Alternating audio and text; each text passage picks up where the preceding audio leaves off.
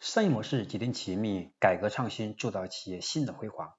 大家好，我是商业模式研究与实践者江开成。那么今天呢，我将继续为大家分享的是我们商业模式创新课程的第一百四十九讲：地摊经济引发的模式思考。那么地摊经济在国家政策的推行下，可谓是风靡强国呀，刷新了很多人对地摊的认知啊。过去我们见到的是地铁边上被追着满街跑的菜农。我们是这么理解的地摊的。那今天看到大家开着奔驰、宝马、法拉利等豪车摆地摊，可谓是马路上一道亮丽的眼球眼球型风景线。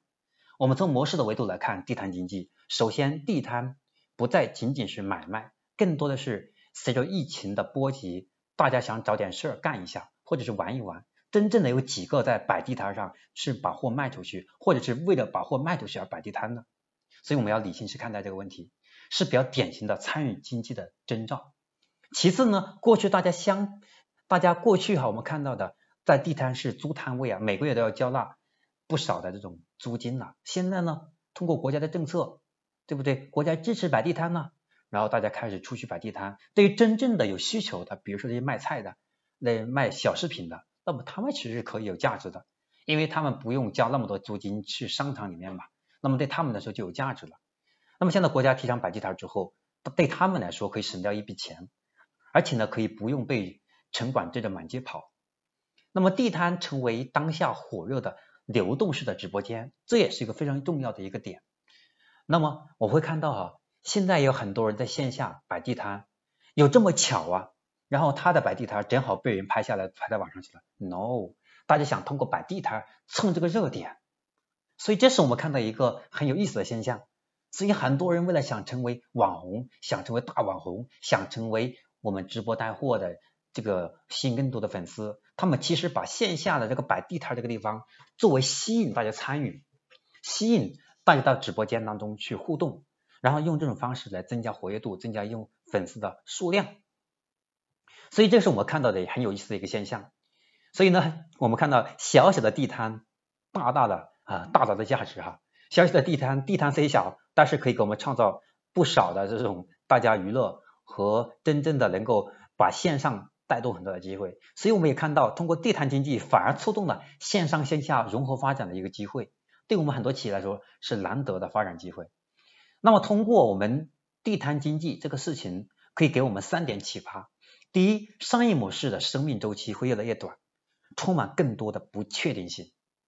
那么第二个是商业模式应该是。迭代式的演进不能长期的被战略锁定。所谓的商业模式，过去我们可能叫三年五年不会轻易变化，但今天可能三个月、半年都要变一次。为什么？因为有太多的不确定性，技术带来的不确定性，比如说疫情，它也是啊一种经济型的不确定性。还有我们一些，比如说这个需求，随着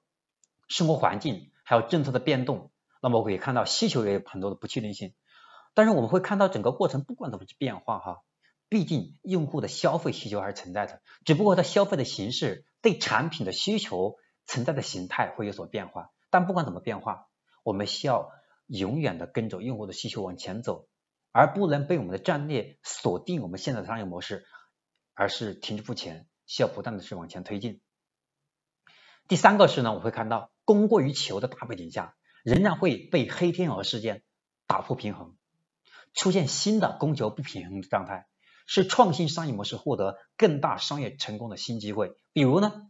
同城旅游因受疫情影响，在疫情期间开发了同城卖菜，解决同城卖菜供应问题，做到一天销售一个亿。没有疫情的冲击，哪有会同城卖菜这个平台？怎么可能一天一个亿这个事情发生呢？所以这就是因为受疫情的影响，导致同城旅游它线下的景点不能营业了。那么对于同城旅游，就属于一种拒售，但是处于沉睡的状态一样，那么失去了价值了嘛？那这个时候他就想办法，要想办法找到一件事情，从中找到机会。哎，最终发现由于物流、由于封路等很多原因，封城很多原因，导致说我们同城卖菜是一个问题，对吧？因为我们过去的产品供给啊，我们的菜品都是从跨区运过来的，那现在发现，哎，大家要想买个菜都是个难题，所以才有了这么一个机会。同城旅游搞了一个同城卖菜，所以我想告诉大家的是，地摊经济给我们的一个启发是，同样的是地摊，但是不同的经济形态，我们要去思考它背后的，不要把眼光盯着经济、盯着地摊这个事情上，而是要从中找到我们可以利用的机会，把握机会，这才是我们要从本质上看待问题的关键部分。所以模式思维很重要哦。OK，今天我要分享的第一百四十九讲地摊经济引发的模式思考就讲到这里。我是商业模式研究与实践者江开成，今天我要分享的课程就到这里。那么下一讲，也就是第一百五十一百五十讲，我会讲仍然跟疫情有关系。那么疫情为企业上了一堂模式创新课。那么疫情会告诉我们如何进行模式创新的思考，如何进行跨界的思维式创这种思考，如何从疫情当中危机当中去找到我们的生存逆袭之道。这是我们第一百五十讲要讲的内容。OK，我们第一百五十讲再见，拜拜。